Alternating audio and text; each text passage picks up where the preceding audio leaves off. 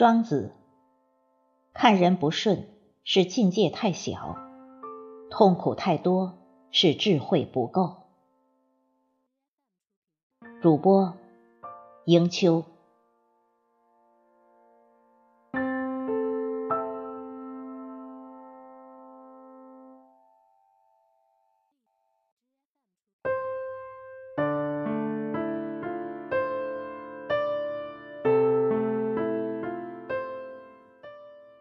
人生在世，难免有看不惯的人和事。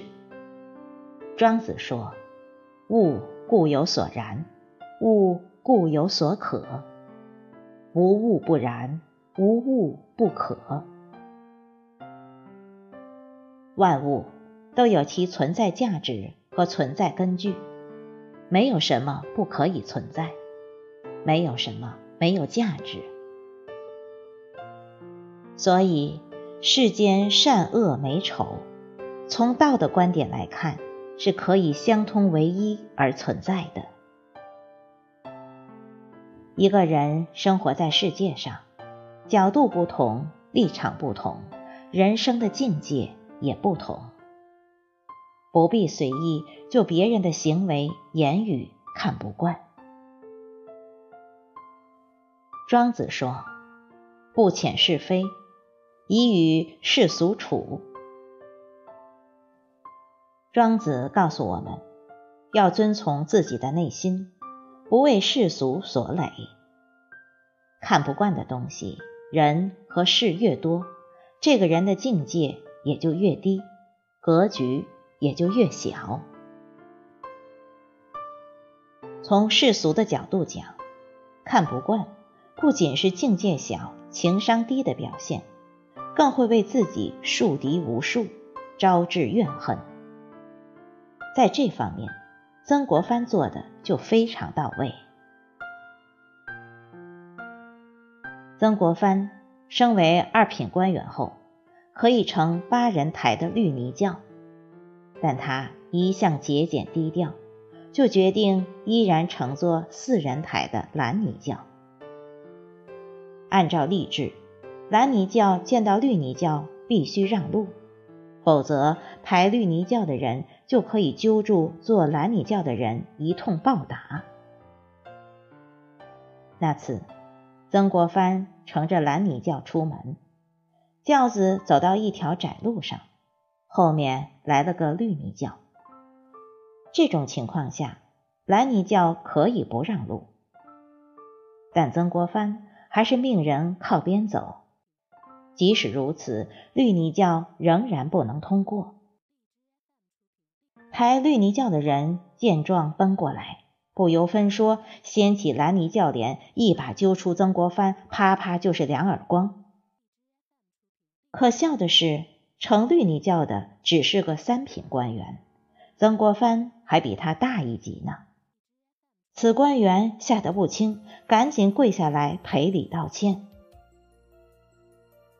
所有人都等着曾国藩打对方两耳光解气，没想到曾国藩扶起对方，诚恳地说：“确实是我的轿子挡了大人的路，大人赶紧上轿，赶路要紧。”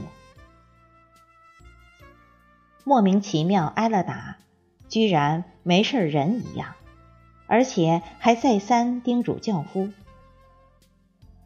凡是见了绿泥轿，不管对方是否官比自己大，都必须让路。曾国藩说：“事有三不斗，勿与君子斗名，勿与小人斗利，勿与天地斗巧。不计较，就不会将自己拉入争斗的漩涡，不被尔虞我诈所累。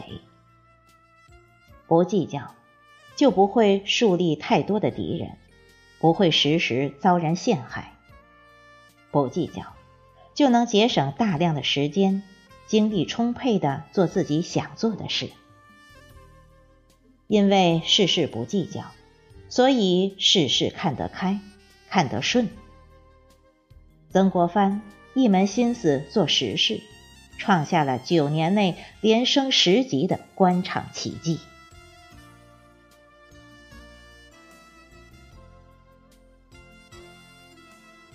老子认为，痛苦源于欲望的放纵，祸莫大于不知足，就莫大于欲得。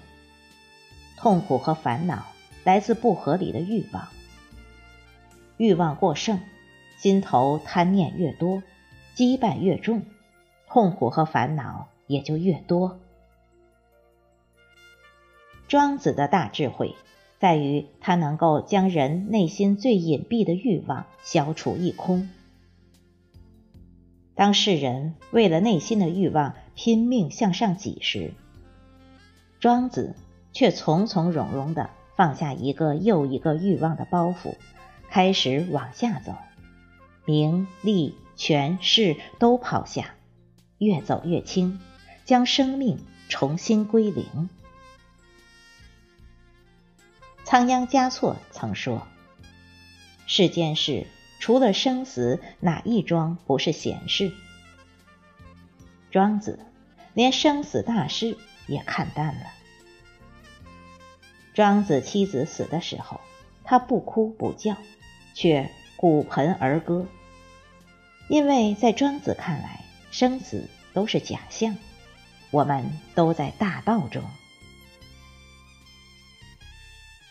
庄子将死，他的弟子想要厚葬他，庄子则认为，吾以天地为光阔，日日月为连璧。星辰为珠玑，万物为寄送，吾葬具岂不备也？弟子怕庄子死后尸身被鸟兽破坏，庄子却说：“在上为鸟渊时，在下为蝼蚁时，夺彼于此，何其偏也！生不带来。”死不带走，煌煌光阴数十载，已是上天给予我们最好的礼物，又何必要求更多呢？做人欲望不要太多，要求不要太高，攀比心不要太重。庄子在《至乐》中说：“天下有至乐，无有哉？”天下。有至乐吗？如果有至乐，人们将要做些什么？依靠什么？躲避什么？留念什么？喜欢什么？憎恶什么？他说，在这个社会，夫天下之所尊者，富贵寿善也；所乐者，安身厚位。美服好色声音也，所下者贫贱妖物也；所苦者身不得安逸，口不得厚味，行不得美服。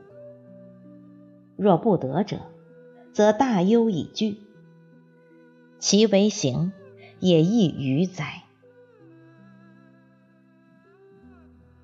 富贵。寿善不是快乐的必要条件。反之，庄子认为，那些富贵的人不仅不快乐，而且还很苦恼、很忧愁。